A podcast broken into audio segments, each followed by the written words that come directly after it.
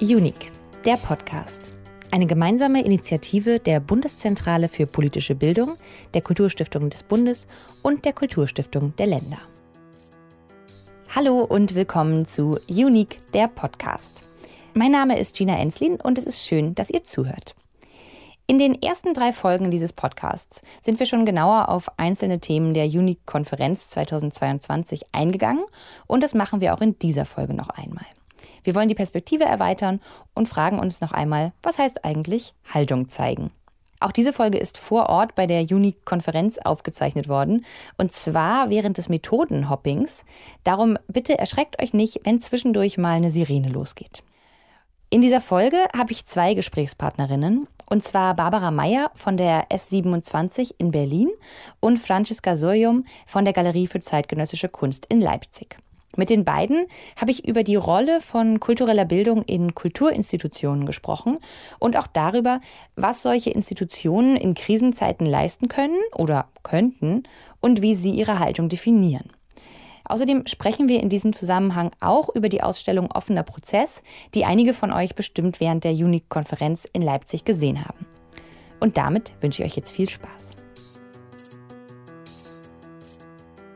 Diese Folge dreht sich um kulturelle Bildung und Institutionen, also kulturelle Bildung in Kulturinstitutionen und dafür habe ich zwei Gästinnen hier. Eine von ihnen war eben gerade auf der Bühne. Das ist Barbara Meyer von S27. Und dann ist hier noch Franziska Sojom von der GFZK, der Galerie für zeitgenössische Kunst in Leipzig. Und ich sage erstmal Hallo, schön, dass ihr da seid. Hallo. Hallo. Und vielleicht mögt ihr euch beide einmal kurz vorstellen, wer ihr seid und auch für welche Institution ihr steht, ob ihr euch mit dem Institutionsbegriff überhaupt vielleicht auch so gut identifizieren könnt. Barbara, magst du anfangen? Ja, ich hatte den längeren Weg hierher. Ich fange mal an. Ähm, meine Hauptbeschäftigung ist, eine vielverzweigte Institution zu organisieren, mitzusteuern und viele Leute einzuladen in der Schlesischen 27, äh, in Berlin-Kreuzberg im Haupthaus sowie an verschiedenen ähm, Standorten in der Stadt, wo wir aus Brachräumen so eine Art äh, Stadtlabore eingerichtet haben. Und bei uns arbeiten um die 50 Mitarbeiterinnen und Mitarbeiter aus verschiedenen Professionen, viele Künstlerinnen und Künstler, aber auch Sozialarbeiter und Wissenschaftlerinnen. Und ähm, ich würde sagen, das Ziel war eben nicht ein temporäres Projekthaus zu organisieren, sondern aus den Möglichkeiten und Geldern möglichst kontinuierliche, offene Schulen einzurichten, die außerschulisch ticken, alternative Bildungsideen umsetzen. Und so haben wir eigentlich nicht äh, abgehackte kleine Projekte in so einer Verkettung, sondern ja, es sind äh, kontinuierliche Räume, die helfen, auch in, in Struktur, in Regelstrukturen irgendwo einen eigenen Platz zu finden mit den Künsten. Mhm, danke dir. Und Franziska, du, wie ist es bei dir? Ja, ich leite die Galerie für zeitgenössische Kunst in Leipzig, ein außerordentliches Haus, wie ich finde. Es ist äh, vieles auf einmal und wir pflegen auch diese Vielfalt und auch die Uneindeutigkeit dessen, was ein Museum, was eine Galerie, was ein Ausstellungshaus sein kann.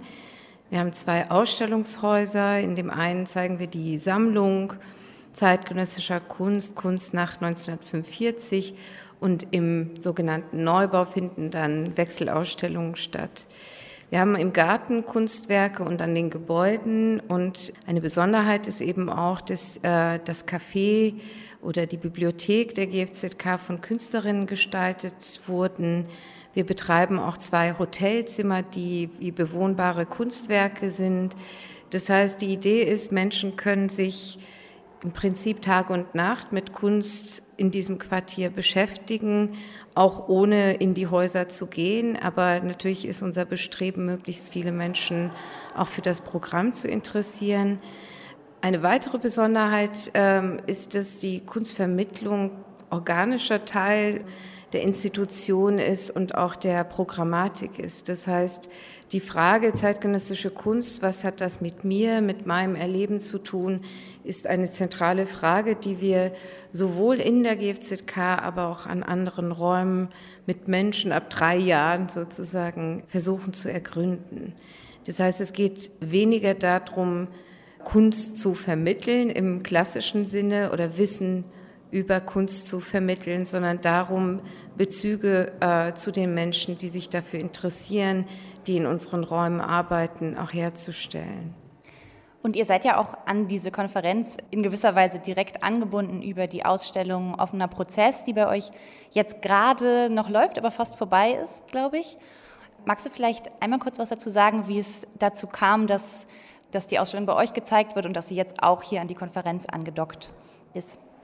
Also der offene Prozess ist äh, auf Initiative von ASAFF Chemnitz entstanden und ist im Grunde genommen eine Ausstellung, die an verschiedenen Orten gezeigt wird und hoffentlich, so ist der Plan, in ein Zentrum, ein Dokumentations- und Informationszentrum zum NSU-Komplex münden wird. Geplant ist, dieses Zentrum in Chemnitz einzurichten und die Ausstellung war bisher bereits in Zwickau, in Chemnitz, in Berlin, Brüssel zu sehen. Erstmals ähm, in der GFZK in einem äh, klassischen Ausstellungsraum und wie es dazu kam, dass wir sie zeigen, mm, das hat unterschiedliche Gründe. Aische Gülec und Fritz Laszlo Weber, die die Ausstellung kuratiert haben, hatten anfangs einen Beirat gegründet, äh, Freunde und Freundinnen äh, gefragt, das Konzept äh, mitzugestalten oder auch zu kommentieren. Ich durfte also dieses Konzept in der Genese erleben und bei der Planung der Juni-Konferenz kam dann die Kulturstiftung des Bundes und insbesondere Theresa Darian auf uns zu und fragte, ob wir die Ausstellung zeigen möchten. Und der Grund, warum wir sofort zugesagt haben, war, die Relevanz des Themas, sich auch damit zu beschäftigen, was der NSU-Komplex ist, was äh, Zuwanderung äh, historisch und aktuell bedeutet, wie das Leben von Menschen, die nach Deutschland gekommen sind, um hier zu studieren, um hier zu arbeiten, in der Vergangenheit äh, aussah, wie es heute aussieht.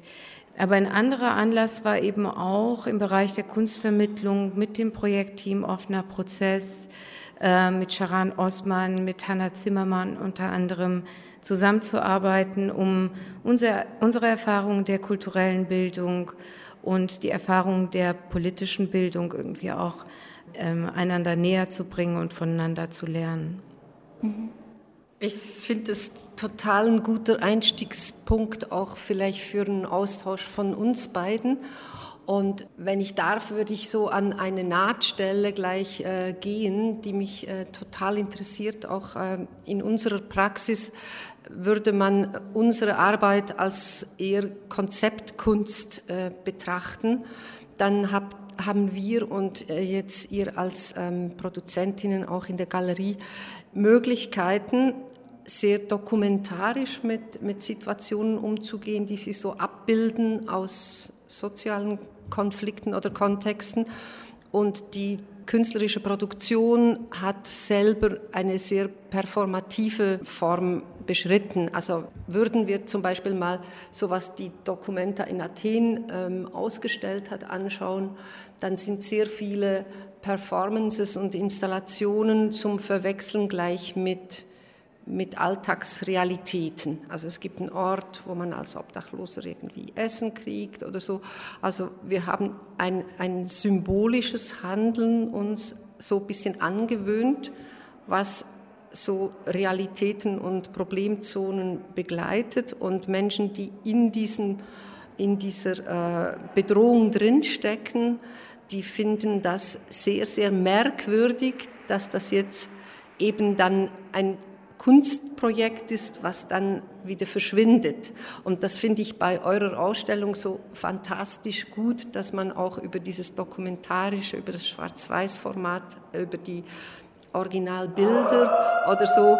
Jetzt hören wir hier den, ja. den äh, Gong für den, äh, für den Wechsel beim Methodenhopping. Also nicht wundern, in der mhm. Aufnahme mhm. wird man das wahrscheinlich hören. Entschuldigung, ich wollte nicht unterbrechen. Nee, ich, also das ist wahrscheinlich immer auch so eine Entscheidung bei ähm, produzierenden Kunsträumen. Also wie, wie mischt man sich in solche politischen Prozesse ein und, und das fand ich jetzt in der Ausstellung so, so angenehm, eben, dass ich mit dieser Distanz zu dem Dokumentationsmaterial einsteigen kann. Man hätte auch zum Beispiel ein Kiosk-Reenactment zeigen können, wo der Mord passiert ist oder beim Blumenhändler oder ähm, ja, wie, wie geht ihr mit solchen Fragen um? Also wenn ein politisches Thema, soziales Thema eine Diskussion entfalten soll, habt ihr verschiedene Möglichkeiten als Ausstellungsmacherinnen und Macher, methodisch oder auch äh, ausstellungskonzeptionell mit sowas umzugehen. Welche Erfahrung macht ihr da? Ja, die Arbeit eines Kunstmuseums verändert sich zunehmend und was ich ganz spannend finde, ähm, wir haben Öffnungszeiten von zwei bis äh, sieben nachmittags in der Woche und von zwölf bis sechs Uhr am Wochenende. Das heißt, der Vormittag ist ein Zeitraum, wo wir auch in geschlossenen Räumen auch mit Gruppen arbeiten können, die vielleicht einen Raum brauchen, um auch sogar ohne uns ihre Themen, ihre mhm. Fragen voranzutreiben. Und das erzeugt Räume, die gestaltet werden von Menschen, die sie nutzen oder die sie brauchen. Und ähm, ich finde es extrem spannend, äh, wie einfach das geht diese Räume zur Verfügung zu stellen. Und die Ausstellung Offener Prozess ist großartig. Also wir sehen ähm, Internetbloggerinnen, Künstlerinnen, wir sehen Recherchegruppen, wir sehen Initiativen von Nachfahren von äh, Vertragsarbeiterinnen nebeneinander. Und die große Erfahrung oder die, das, was wir daraus lernen, ist, dass Kunst nicht kaputt geht, wenn sie nicht in einem klinischen Raum gezeigt wird, sondern dass Kunst viel mehr in Interaktion tritt mit anderen Ausdrucksformen und Wahrnehmungsformen. Und das ist ganz toll. Die Ausstellung ist als ein Ort des Zuhörens konzipiert. Also es gibt einzelne Stationen, an denen man sich Kunstwerke anschauen kann, ähm, Zeugenberichte anhören kann.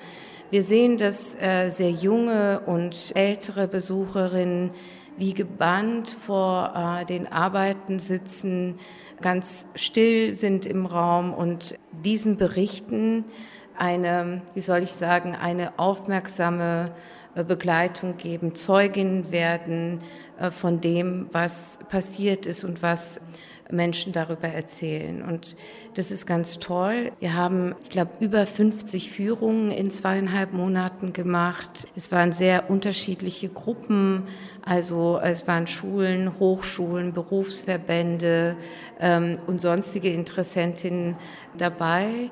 Und es geht auch darum, sich darüber auszutauschen, was weiß ich und wie nehme ich das wahr, was habe ich hier erfahren, was ich nicht wusste oder wie verändert das meinen Blick auf Dinge. Und das sind sehr tiefgehende Gespräche. Ähm, die Vermittlerinnen, die auch im Raum arbeiten, organisieren auch regelmäßig äh, Treffen, wo sie sich untereinander austauschen, weil es sehr anstrengend ist sich stundenlang mit rassistisch motivierter Gewalt zu beschäftigen, darüber zu sprechen. Aber ähm, um auf deine Frage auch nochmal zurückzukommen, Aische Gülec und Fritz Laszlo Weber haben eben auch erzählt, dass sehr viele Angehörige der NSU-Opfer aufgehört haben, ähm, öffentlich über das Geschehene, über die Morde zu sprechen, weil sie so tief enttäuscht sind davon, wie wenig aufgeklärt wurde, wie wenig die mehrfach versprochene und öffentlich verkündete lückenlose Aufklärung erfolgen würde. Das heißt, die Gewalt, die nach der Gewalt, nach den Morden immer noch aktiv ist, ist auch ein Thema. Also es geht auch darum, wie es bis heute immer nur schwer oder gar nicht gelingt, ähm, sozusagen die den Betroffenen zuzuhören und ihr Wissen ernst zu nehmen und ihre Forderungen auch umzusetzen. Also es geht ja um sehr vielschichtige Themen. Deswegen ist ein Teil unserer Arbeit aktuell mit den Vermittlerinnen ins Gespräch zu kommen, die Erfahrungen auszuwerten. Und das Schöne dabei ist, dass das eine Gruppe von Menschen ist und diese Gespräche zeigen uns halt eben auch, was das ausmacht, wenn wir uns austauschen und wenn wir Themen, die durchaus kontrovers oder problematisch sind, gemeinsam versuchen auch zu besprechen und zu bewältigen. Mhm. Das Thema dieser Konferenz ist ja Haltung in Zeiten der Polarisierung. Ist denn, dass Sie sich für diese Ausstellung entschieden haben, dass Sie die zeigen, ist das für Sie eine Art Haltung zu zeigen oder wie zeigen Sie Haltung als Institution? Das wäre auch gleich nochmal eine Frage an Barbara. Ja, ich finde das äh, auf institutioneller Ebene oft ein wenig pathetisch, dieses Haltung zeigen, denn Institutionen bestehen ja aus Menschen, die unterschiedlich denken. Ja und unterschiedlich viel Zeit oder Bereitschaft oder Interesse haben, sich aktiv zu engagieren. Wir versuchen eben die Themen, die uns als Gruppe, als äh, Mitarbeitende in der GFZK beschäftigen, zu diskutieren, wobei es uns immer auch darum geht, möglichst viele Aspekte und Gesichtspunkte oder Sichtweisen zuzulassen und und eben an diesem Diskurs dran zu bleiben, das umzusetzen in Form eines Code of Conducts, wo wir ähm, eben öffentlich an die ähm, Besucherinnen treten und sagen, wir möchten jegliche Form von Diskriminierung bekämpfen in unserem Haus und bieten Möglichkeiten an, eine Rückmeldung zu geben oder sozusagen Fragen zu stellen, wenn das Erleben ein anderes ist. Wir schulen uns zu diesen Themen. Wir versuchen also aktiv äh, daran zu arbeiten, vielleicht auch anstelle von Statements, die ja, die zwar eine Öffentlichkeit erzeugen, aber vielleicht manchmal gar nicht so viel Substanz beinhalten. Also, also eher nach innen sozusagen mit Haltung zu arbeiten. Naja, ich meine, also das kennst du wahrscheinlich auch, Barbara. Es gibt ja sehr viele Dinge, die man einfach auch nicht öffentlich kommunizieren kann um Menschen zu schützen, mit denen man arbeitet oder für die man sich einsetzt, für die man sich engagiert. Also das ist zum Beispiel auch ein Teil unserer Haltung. Ich wollte damit nur sagen, Oft kommt es mir so vor, dass äh, wir lernen, wie sich Institutionen zu verändern haben. Und es gibt fa fast so einen Katalog an Aufgaben, die wir dann quasi so markieren, erledigt, erledigt, erledigt. Und ich finde, was sozusagen die politische Haltung anbelangt, ist das, ist das eine Aktivität. Und daran sind wir diesen Prozess, diese Beschäftigung Teil zu unserer Arbeit zu machen und es hat ganz unterschiedliche Formen, wie das dann erkennbar wird. Ja. Dann gebe ich die Frage gerne noch mal einmal weiter. Wie sieht denn Haltung bei dir in eurer Institution aus? Du hast ja vorhin auf der Bühne gesagt, Haltung zeigen ist nicht das gleiche wie Haltung haben, hast du, glaube ich, gesagt. Mhm. Also es gibt, es gibt, ja auch so ein Running äh, nach dem besten Design für Haltung. Ähm, es, es ist äh, Haltung gefordert im Moment und wenn ich auf das Thema Institutionen schaue, auch im Zusammenhang mit Kunst äh, und kultureller äh, Arbeit, dann finde ich, also dann kommt mir was in den Sinn, was ich beim UNHCR gelernt habe. In der, in der Krise setzt man sich zu einer Holistic Conference zusammen. Und ähm, da wirft man eigentlich ein Stück weit über Bord die Organigramme, die Zuständigkeiten, die Abläufe und fragt, wer kann am besten was jetzt. Und ich finde, es ist ein Krisenmoment und wenn äh, wir öffentliche Häuser fördern, Institutionen, dann müssen die sich da beteiligen. Oder ich würde jetzt auch eigentlich sehr gerne aus der Konferenz heraus äh, Forderungen stellen, dass Einrichtungen, Institutionen, Kulturhäuser dritte Räume zur Verfügung stellen. Also sie haben Immobilien, sie haben geheizte Räume, sie haben Platz, hochkomplex mit Raumsicherungssystemen auf jeden Fall. Ähm, diese Häuser nutzen zu können für ganz breite Gruppen, die jetzt Räume brauchen. Also in Berlin zum Beispiel kann man noch so viel Kunstvermittlung machen, wenn man die Leute aussperrt und nur da willkommen heißt, wo es im Zusammenhang mit der eigenen Kunst- und Kulturbegrifflichkeit zu tun hat, dann ist mir das zu wenig für, für, für eine Knappheit.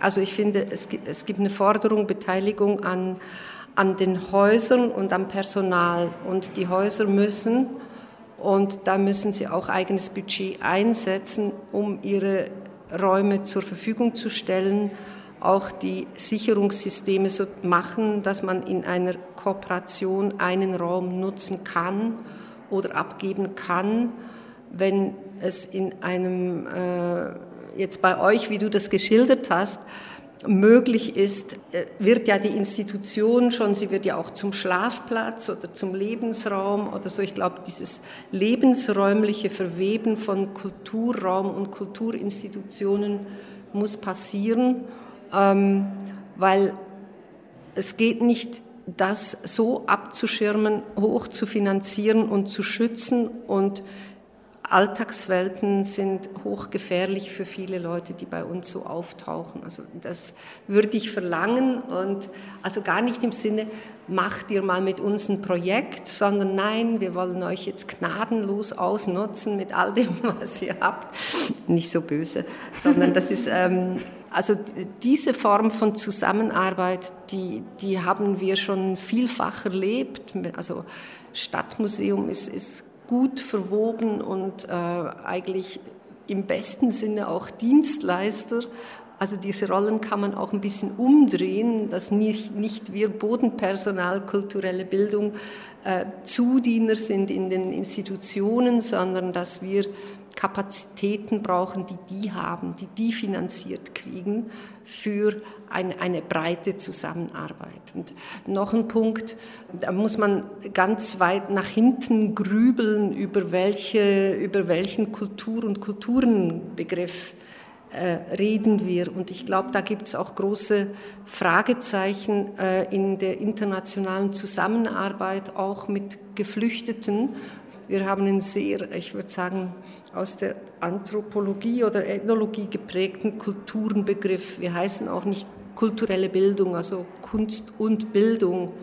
Ist und, euer Name bei der S27? Ja, und ähm, ja, ich, ich finde, da, ähm, da, da wird immer so ohne Fragezeichen über Kultur, Kulturhaus, über diesen Begriff hinweg gehüpft und deshalb tun sich da viele Differenzen auf in der Zusammenarbeit mit, mit Gruppen, die nicht den gleichen Kulturbegriff haben. Also das ist so ein Punkt. Und ich glaube, man kann so infrastrukturell zusammenarbeiten und über diese, über diese auch sehr nahen und guten Erlebnisse auch eine inhaltliche Zusammenarbeit aufbauen.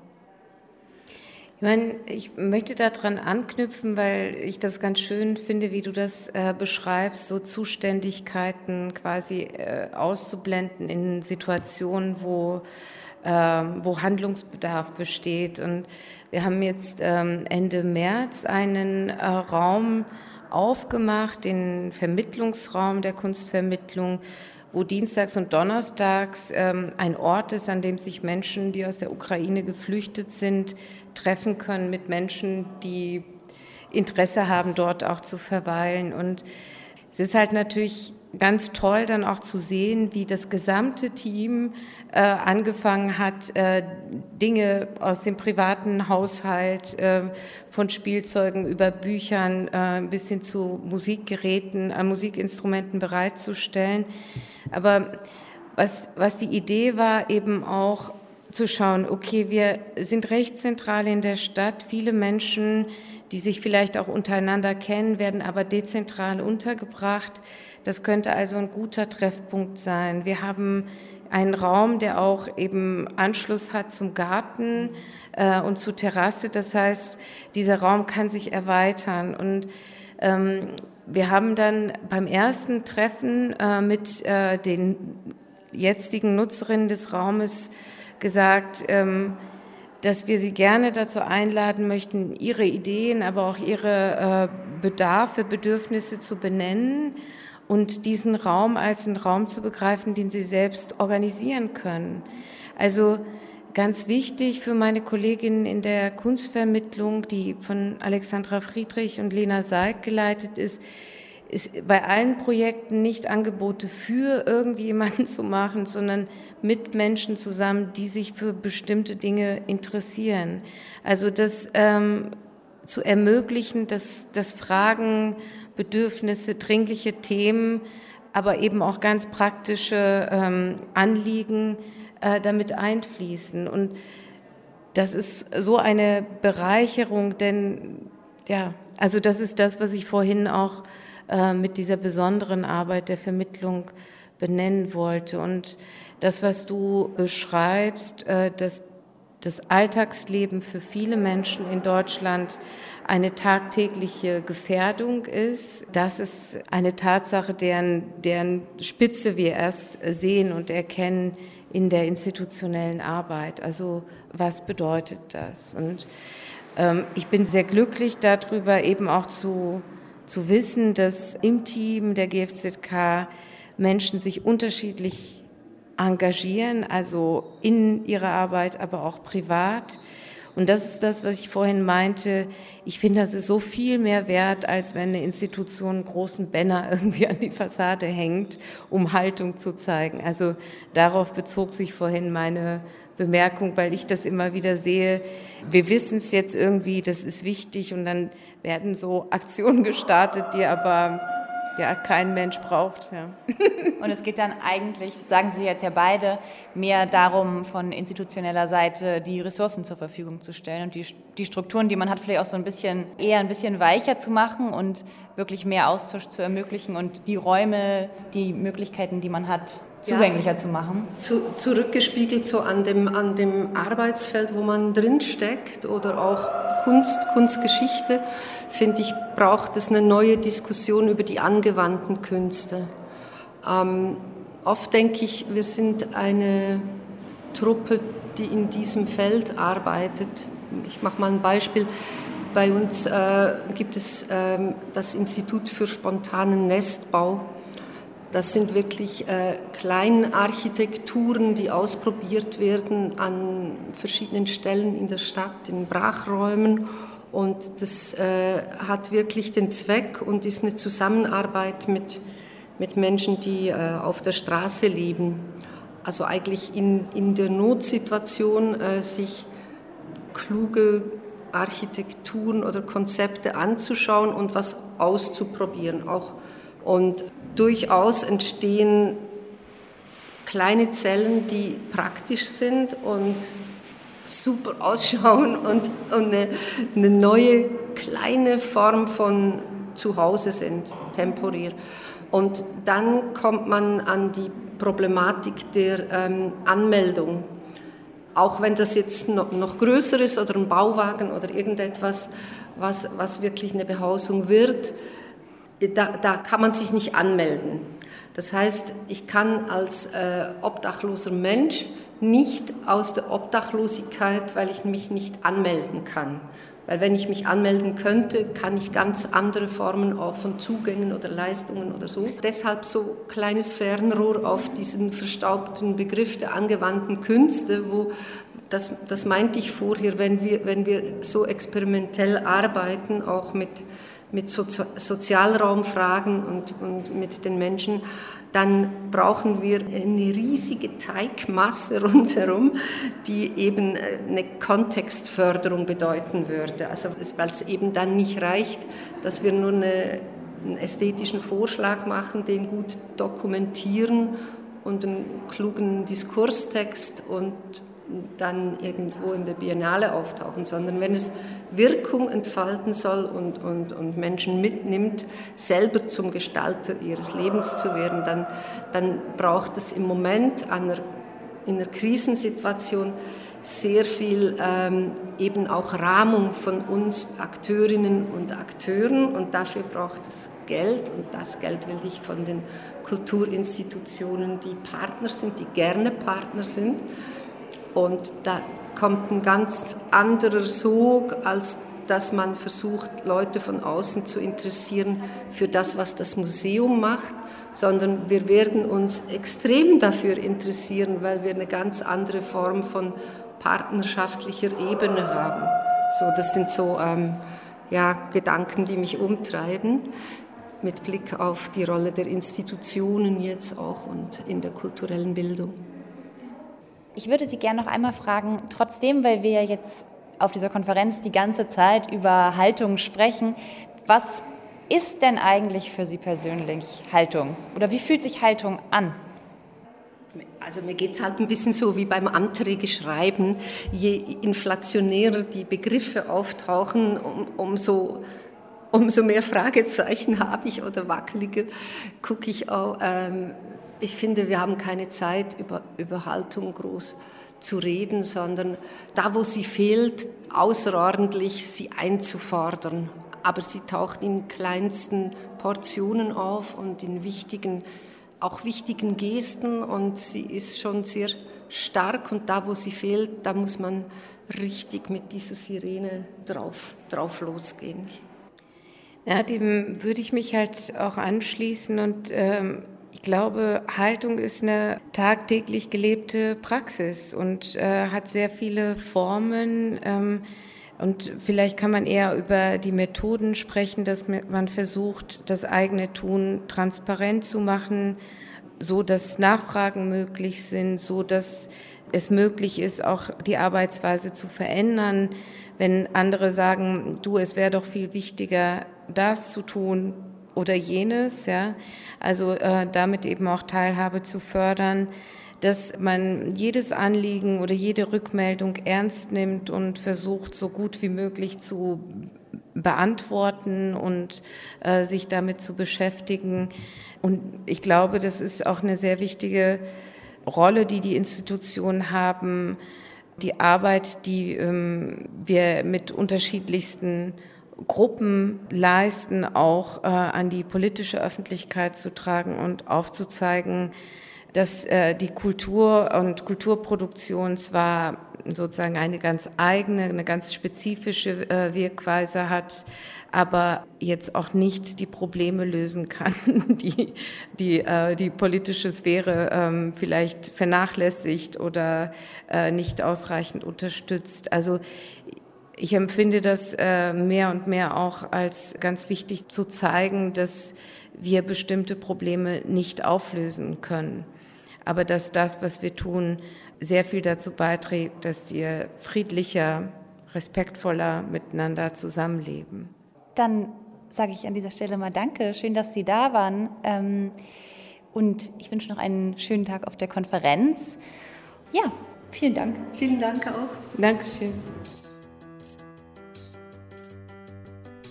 Das war die vierte Folge von Unique, der Podcast. Hört doch gern auch in die anderen Folgen rein.